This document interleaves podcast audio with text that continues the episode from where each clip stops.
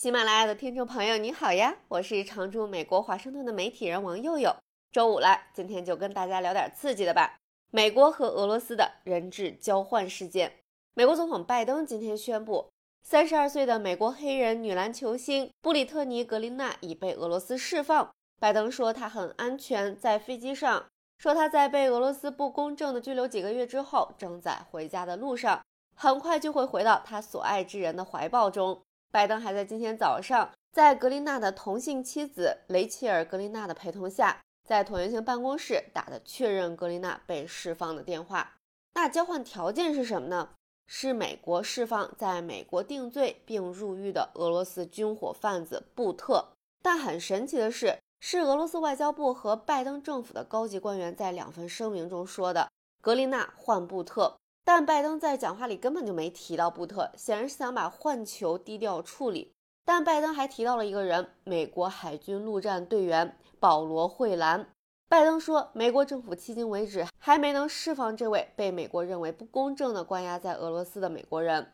那今年由于俄乌战争以及美国对乌克兰的大力援助，美国和俄罗斯之间的紧张关系达到冷战以来的最高水平，这让美国想要格林纳获释的外交努力变得更加复杂。在这里，咱们前情回顾一下，今年二月休赛期在俄罗斯打球的菲尼克斯水星队篮球明星格林纳，在莫斯科机场被俄罗斯海关在行李里发现了含有大麻油的电子烟盒之后被捕。他在七月的时候承认犯有毒品走私罪，之后在俄罗斯被判处九年徒刑。那尽管许多民主党人今天都在庆祝，但这个换球交易还是遭到了一些国会共和党人的批评，觉得这个交易令人作呕，不可原谅。抱怨拜登也应该确保美国海军陆战队队员保罗·惠兰获释。伊利诺伊州共和党众议员金辛格就说：“一个军火贩子还不能换两个无辜的人吗？”拜登政府之前当然也想以二换一，但被俄罗斯拒绝了。拜登不得不再让格林纳回来或者谁都别回来这两种情况之间做选择。那肯定是回来一个比一个都回不来强啊！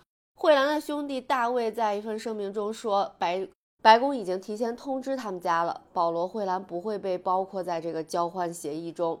但大卫·惠兰也说了，拜登做出了正确的决定，把格丽娜带回家，达成了可能的交易，而不是等待一个不会发生的交易。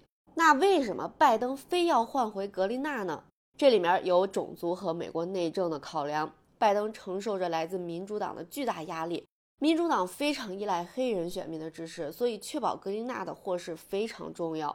下一届国会共和党领袖、纽约州众议员杰弗里斯也是一名非洲裔，他就对这个最新的人质交易表示欢迎。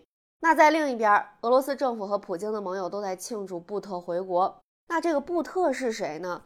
大家有没有看过一个电影叫做《战争之王》？这个布特就是这个电影的原型。他是个前苏联空军军官。2008年的时候，在由美国缉毒局发起的一次诱捕行动中，在曼谷被捕。之后被带到纽约接受审判。俄罗斯指控他是在华盛顿的压力之下从泰国非法引渡的。